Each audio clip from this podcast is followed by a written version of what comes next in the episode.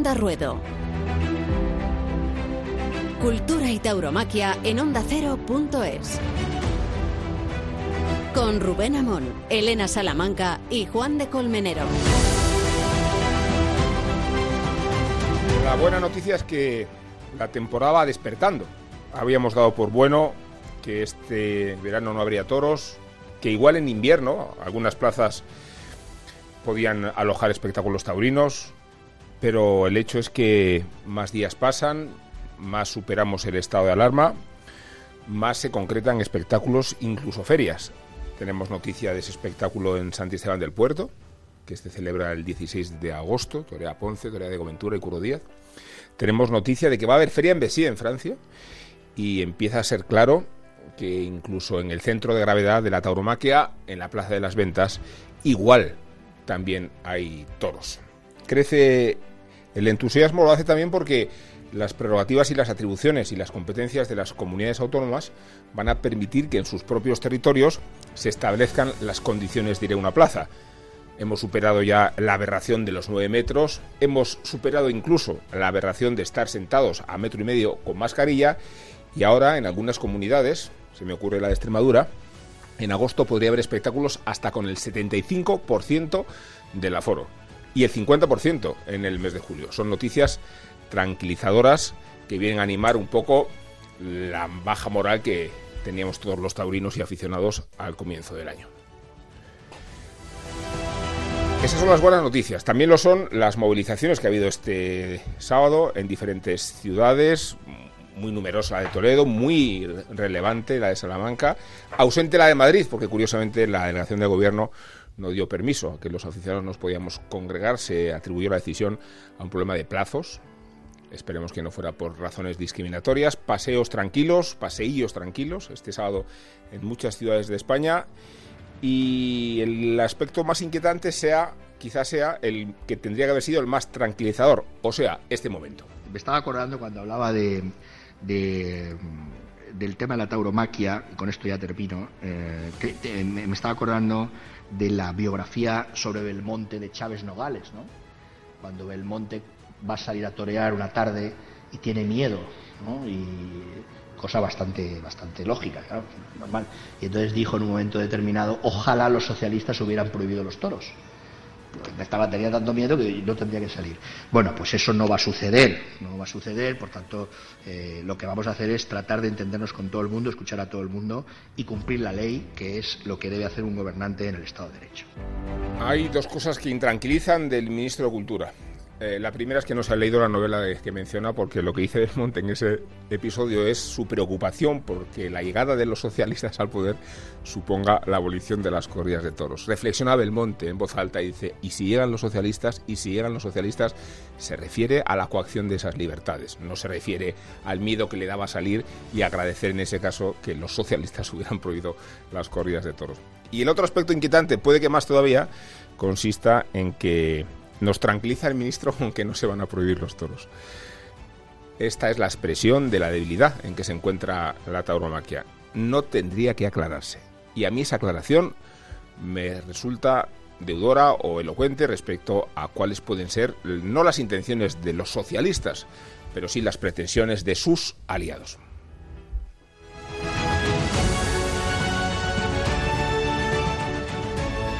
Onda Ruedo Cultura y tauromaquia en ondacero.es.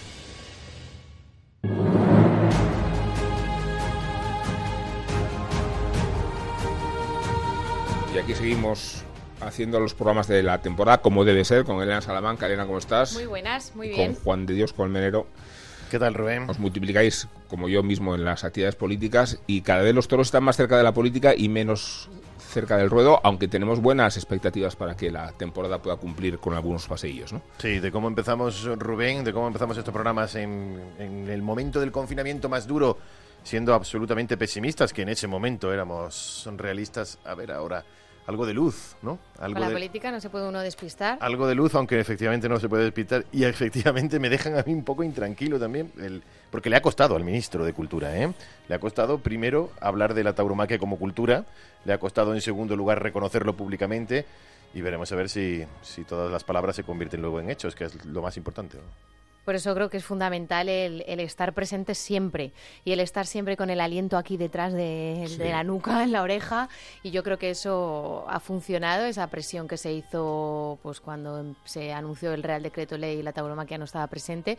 Y yo creo que eso ha funcionado y, el ministro cada vez que tiene ocasión, eh, ahora mismo lo suelta, como diciendo, esto si no me dan. Fíjate que una de las cosas positivas, lo hemos dicho también aquí en alguna ocasión, una de las cosas positivas que ha tenido toda esta crisis sanitaria y la repercusión que está teniendo es la unión por primera vez en mucho tiempo de todo el mundo de la tauromaquia.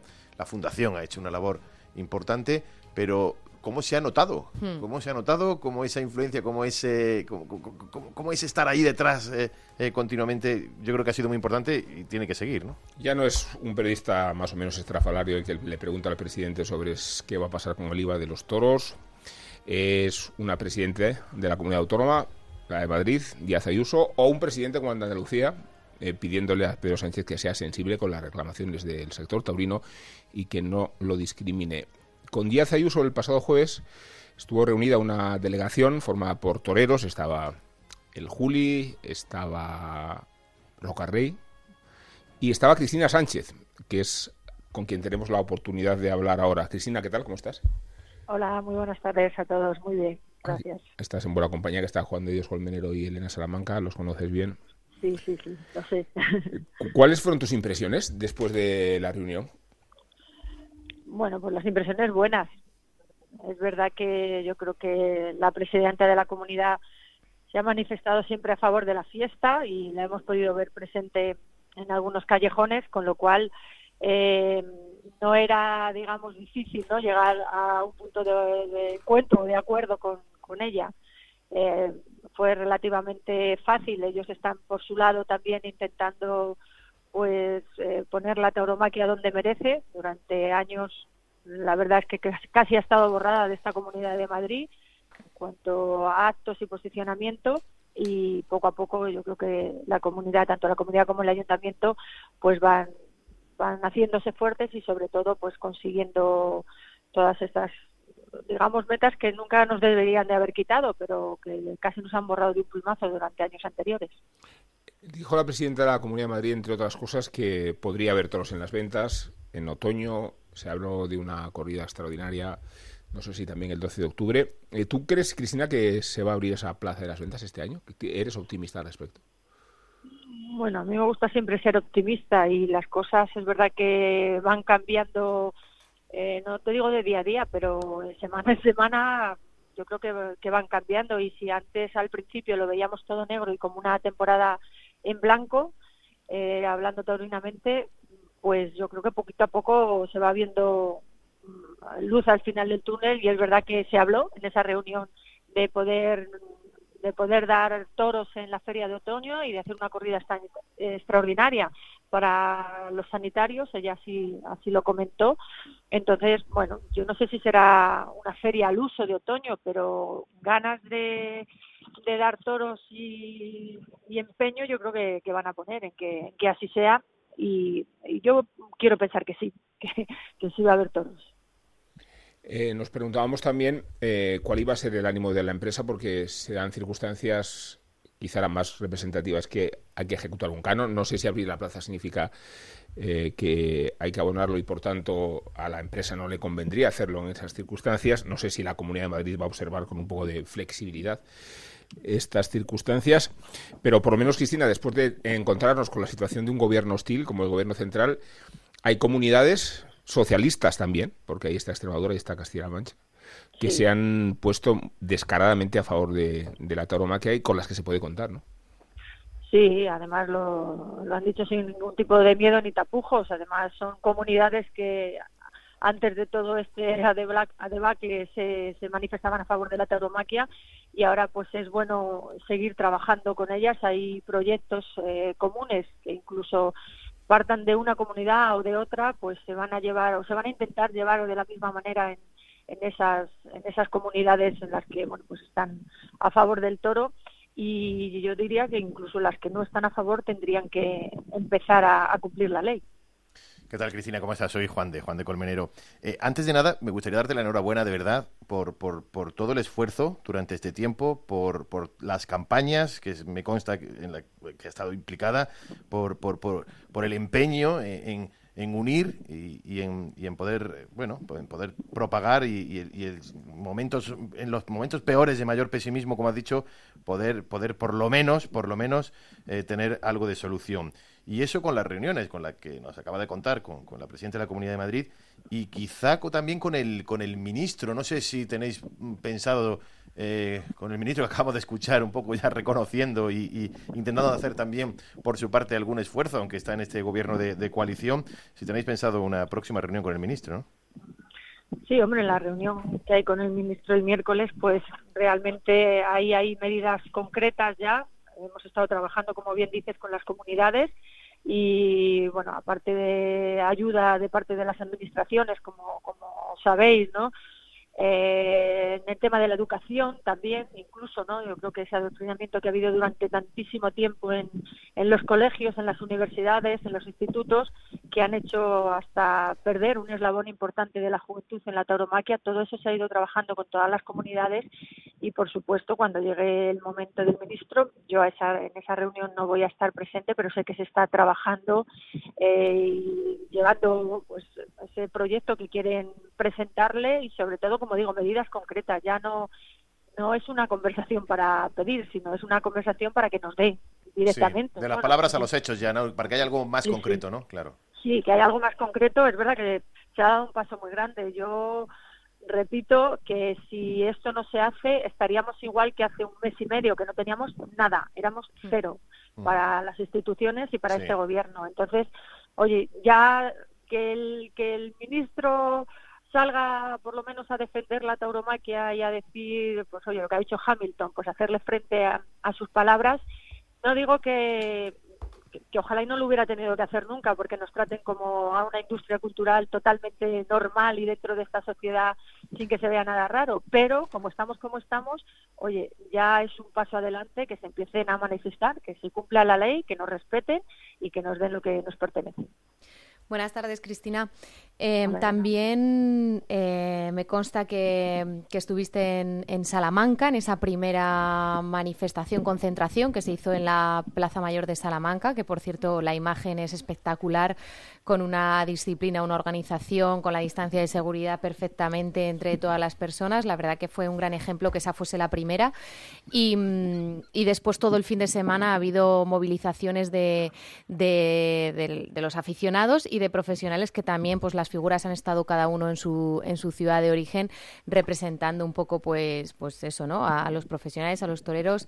Eh, creo que ha sido buena no en general podemos decir estas estas movilizaciones. Tú cómo viviste la de Salamanca Sí, yo creo que en general ha sido bueno, positivo y la gente en general, el aficionado y el profesional, todos tenían ganas de salir y manifestarse no era fácil por, por lo que estamos pasando con el COVID y las medidas de sanidad eran muy estrictas, pero en cuanto se ha podido, se ha visto que no solo la unión del sector, que ha sido importante y yo diría que fundamental para llegar hasta el punto en el que estamos, aunque queda muchísimo por recorrer, pero los aficionados también querían manifestarse y lo hemos hecho de una manera muy ordenada, cívica, han visto que nosotros no quemamos contenedores ni nos pegamos entre nosotros ni nada. Creo que el mundo del toro ha dado un clarísimo ejemplo de, de educación y de saber estar y bueno, así ha sido y ha sido en general, en todas. No, creo que no han podido decir nada de ninguna de las manifestaciones y se han guardado todas esas medidas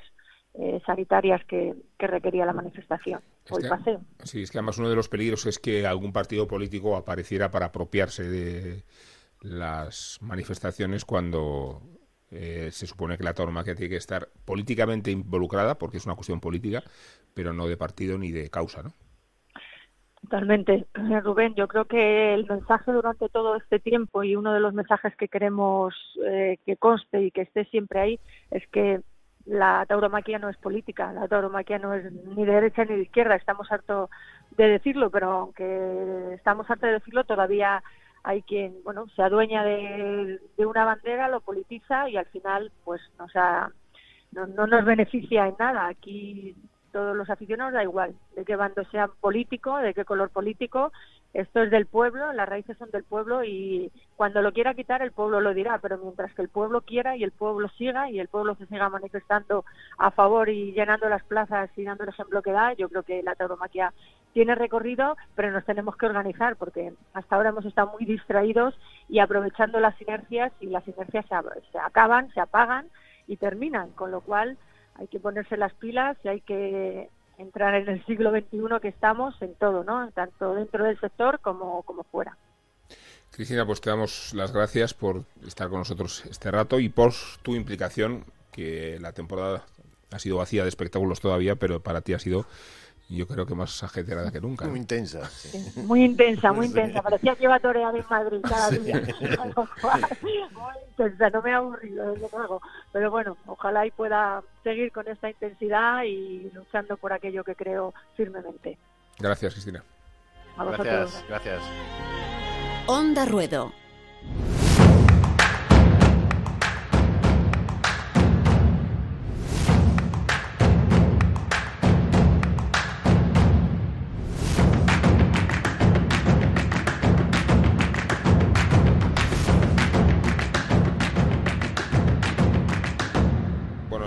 El ministro de Cultura, que ya casi lo tenemos completamente secuestrado ¿no? en la causa, defendiendo, defendiéndonos incluso de Hamilton. Ya sabéis que Hamilton ha hecho estas declaraciones a propósito de que en España, por lo visto, tenemos unas madrasas donde a los niños de 14 años se les enseña a torturar, ¿no? Sí. Estas fábricas de asesinos eh, que estamos cultivando impunemente. Y es bueno por lo menos que el ministro ya interprete que cuando se ataca la tauromaquia se está atacando también a un fenómeno cultural que a él le concierne, ¿no? Sí, no, ministro, eh, yo creo que lo próximo lo vamos a ver en la Feria de Otoño, en el Callejón, defendiendo la cultura de la tauromaquia y además estaría muy bien eh, que se que se le invitaran. Yo aquí públicamente, a quien pueda, le diré que bueno que el ministro es el representante máximo, lo digo totalmente en serio, de la cultura en nuestro país y que mejor que en la historia, en la cultura de la tauromaquia, esté representada por el, por el ministro ¿no? del, del gobierno, al igual que bueno que se dé también una vuelta por el campo. y Sí, hombre, creo que vamos por buen camino, ¿eh? porque a mí es verdad decir que he sido la primera que, que ha criticado la conducta de del ministro de Cultura. No somos el único sector que lo está que lo está criticando, porque la verdad que cada vez que veo un sector distinto de la cultura que, que ataca a, su ministro y al ministerio, pero, pero es cierto que no esperaba que él saliese a responder sobre lo de Hamilton de esta manera. Y creo que es lo justo, vamos, es que es de justicia, es como cuando hablábamos de recibir al sector taurino. Y la verdad que me ha alegrado mm, porque de una manera muy natural lo único que ha dicho ha sido pedir respeto. Oiga, mm, usted puede opinar lo que quiera, pero ha dicho una sandez y una barbaridad que está fuera de, de sitio, un respeto a este país que este país también son toros. No todo el mundo son toros, pero sí que hay una parte que es toros. todos los británicos van a 320 por hora por las carreteras. Bueno, y muchos niños también, eh, muchos niños también que entrenan y empiezan en la Fórmula 1 y en las motos y hay sucesos en los que menores fallecen y es una polémica también y no por eso decimos que todo el que... del consumo de gasolina, de la velocidad, del, caucho, y de la misma manera que cuando el ministro no reaccionaba, lo decíamos, ahora que ha reaccionado y que lo ha hecho bien, hay que decirlo y elogiarlo. Bueno, también reaccionado Chapo a Paulaza por Verónicas, nos hace este quite a propósito de Hamilton.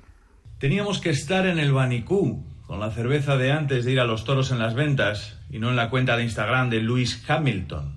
El piloto se ha quejado en las redes de que dice, en España se enseña a matar y a torturar a los niños desde los 14 años, refiriéndose a la tauromaquia, claro.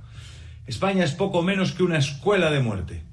Por eso el Reino Unido prácticamente dobla a España en tasa de homicidios intencionados por habitante, debe ser. La ejemplaridad siempre es difícil de alcanzar. Dicen que los niños van a aprender a matar y a torturar por asistir a una lidia, un tipo que conduce delante de los niños a 300 por hora. Si las ventas acuden a los asesinos torturadores del mañana, el circuito de Silverstone sería una fábrica de kamikazes al volante Claro que la Fórmula 1 no enseña a conducir mal. La tauromaquia no forma homicidas tampoco. No es cierto este argumento puritano, ni los cómics de superhéroes arrojan a los niños por las ventanas pensando que saben volar, ni la música heavy nos vuelve satánicos, ni los videojuegos violentos. Los aficionados a los toros acuden a las bibliotecas un 15% más que la media, leen más. Van más a la ópera, van más al ballet, van más al cine, a los conciertos. España es el país más tolerante del mundo en cuanto a libertad sexual. Estamos a la cola en homicidios, criminalidad y violencia sexual frente a otros países del entorno en los que no hay toros. Así que como fábrica de monstruos dejamos bastante que desear. Onda Ruedo.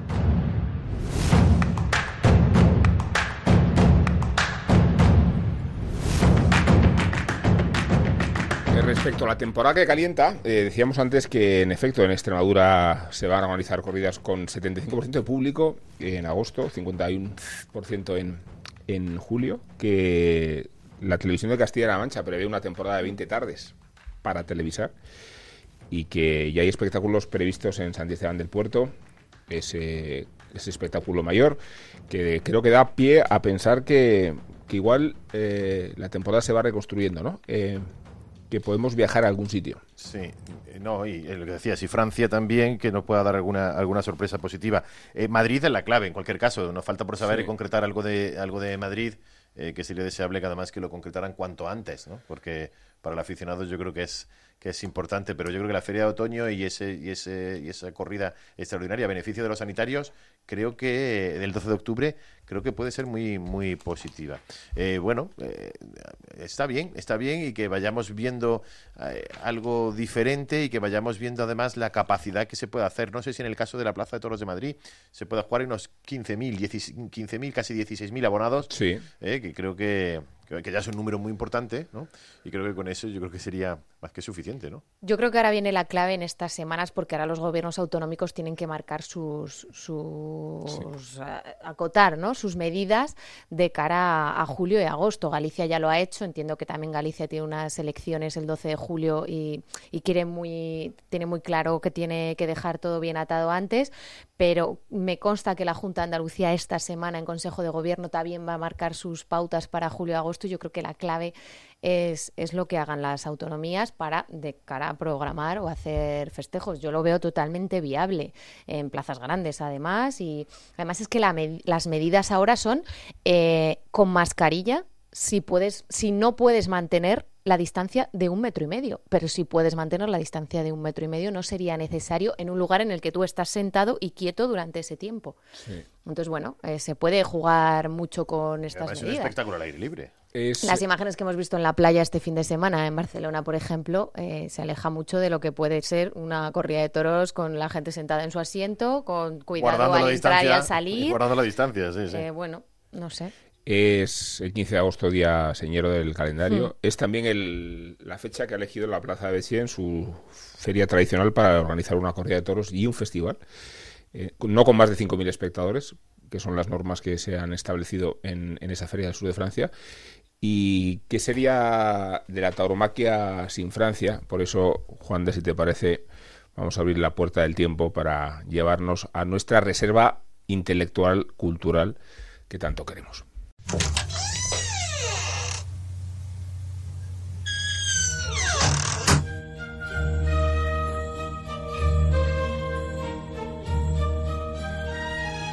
Francia. En París se terminaba de firmar la paz de la guerra de Crimea y Francia vivía bajo el dominio del emperador Napoleón III.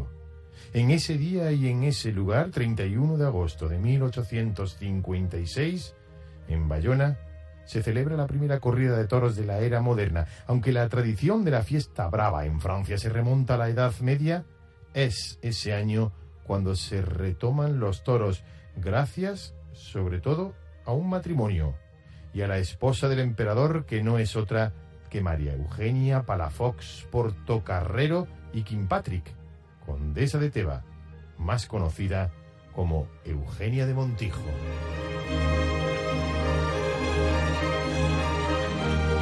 Una de las muchas reuniones sociales de la alta alcurnia francesa, el 12 de abril de 1849, en una recepción en el Palacio del Liceo, la princesa Matilde Bonaparte, prima de Luis Napoleón, le presenta al que sería el futuro emperador, el enigmático y flamante Napoleón III, que quedó hechizado ante la elegancia y la inteligencia de Eugenia.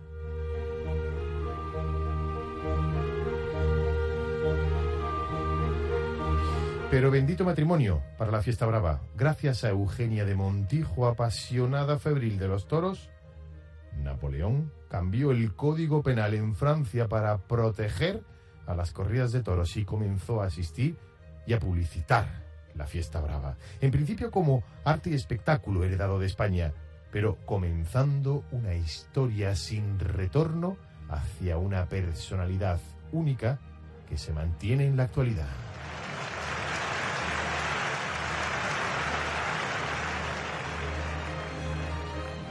Porque en la actualidad en Francia hay más de 50 ganaderías autosuficientes, plazas con grandes ferias como la de Pentecostés en Nimes o Bayona o Arles o Dax o Mont de Mansans. Historias de toreros y de matadores y de toreros en activo que triunfan en Francia y en España, como Sebastián Castella, como Juan Bautista, como Tomás Dufau o como Lea Vicens, y grandes profesionales en todos los ámbitos, empresarios, banderilleros, picadores y ganaderos porque la afición francesa se conoce bien a los ganaderos por su nombre y apellido, se conoce mejor el nombre de buenos ganaderos y picadores que el de alguna figura que quizá no lidie mucho en Francia, el culto y el amor al toro por encima de casi todo. Porque lo más impactante sin duda de Francia es el orgullo con el que el aficionado vive su fiesta. La adoptaron en su momento, pero la han hecho tan suya que le han dado su propia personalidad. El torero como héroe, pero el culto al animal, casi como antaño en España, el héroe que se enfrenta al animal más bravo.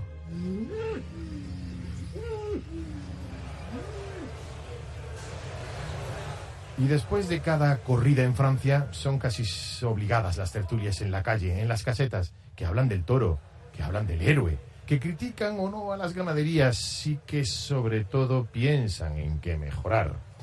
Hay una diferencia actual de Francia con España que provoca envidia de la buena al aficionado español. En Francia opinan los aficionados y se les escucha. Hacen la fiesta antigua, alejada al menos todavía de los intereses entremezclados de apoderado empresario y ganadero, la Trinidad que tanto daño hace a veces y que no contamina de momento a Francia.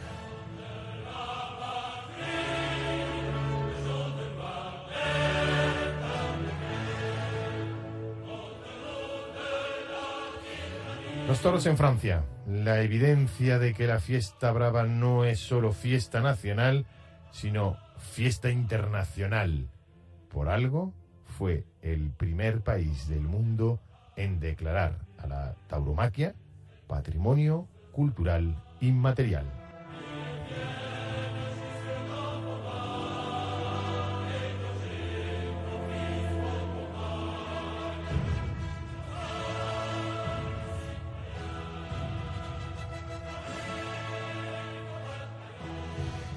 Me acuerdo cuando en la Plaza de Arles eh, hubo un acto de ocupación hace tres temporadas, ¿no? Eh, un acto de ocupación de unos antitaurinos y como reacción, aparte de, obviamente, inmovilizarlos y evacuarlos del terreno sagrado, los aficionados de pie prorrumpieron a cantar la, la marsellesa, porque esta fiesta es española, es mediterránea y sobre todo es universal, ¿no? Sí, y fíjate, patrimonio de la cultura en Francia, antes incluso que en España. Es decir, que, Esto, que esto es algo que, acabamos de recordar y que yo creo que es muy importante también que lo tenga en cuenta. No sé si esto me imagino que sí, lógicamente, el gobierno y el ministro de Cultura tendrá que saberlo también, la repercusión sí, fijaos que, de la tauromaquia en Francia y en el resto de Una de las razones por las que Francia va por delante en protección es porque siempre vivieron en condiciones de hostilidad.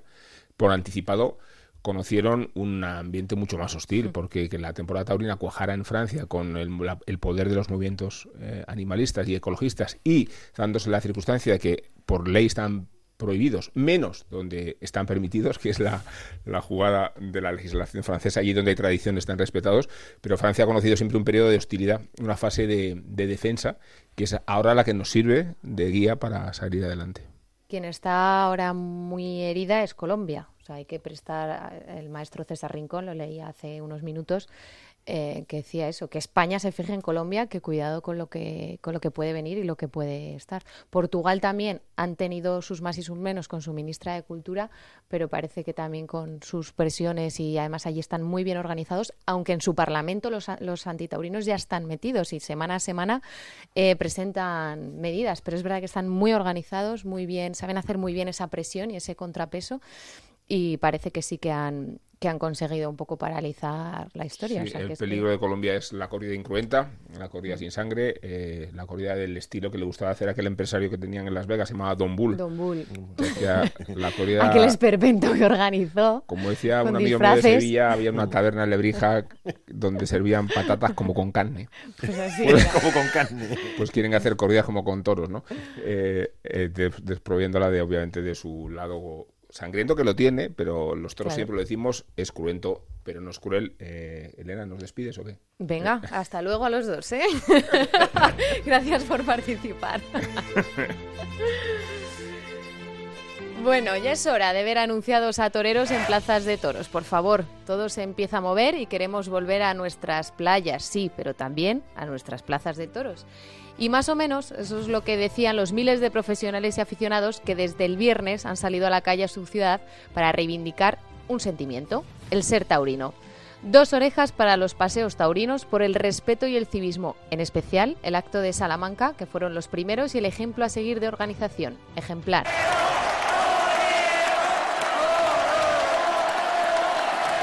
Pero faltó la de Madrid porque el delegado del gobierno, el ya famoso José Manuel Franco, Franco ha permitido todo tipo de manifestaciones, pero esta no, porque no se hizo con suficiente antelación la solicitud, eso decía el escrito, y se prohibía.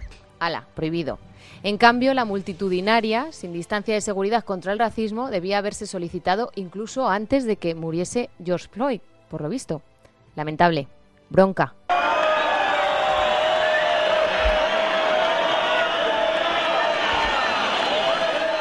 15 de agosto de 2020. Enrique Ponce, poco a poco y casi sin que nos demos cuenta, se está cerrando una temporada muy apañada este año. Besiers con Lea Vicens y Sebastián Castella, que celebrará así los 20 años de alternativa en su tierra. Pues oye, que el que quiera programar ya vacaciones con toros puede irse organizando. Esta faena es, al menos, de ovación.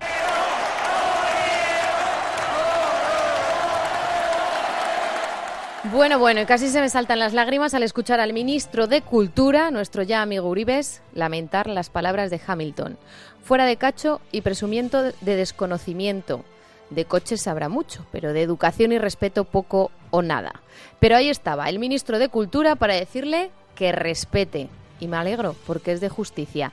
Así que igual que le hemos pegado sus broncas bien fuertes, hoy es de clamorosa vuelta al ruedo. Si al final el ministro va a parecer morante.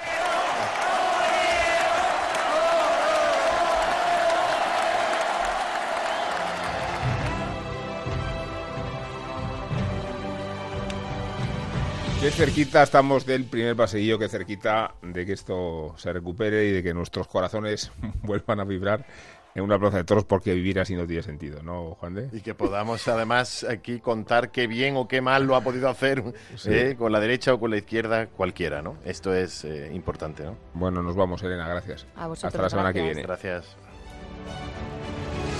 Onda Ruedo, cultura y tauromaquia en onda ondacero.es.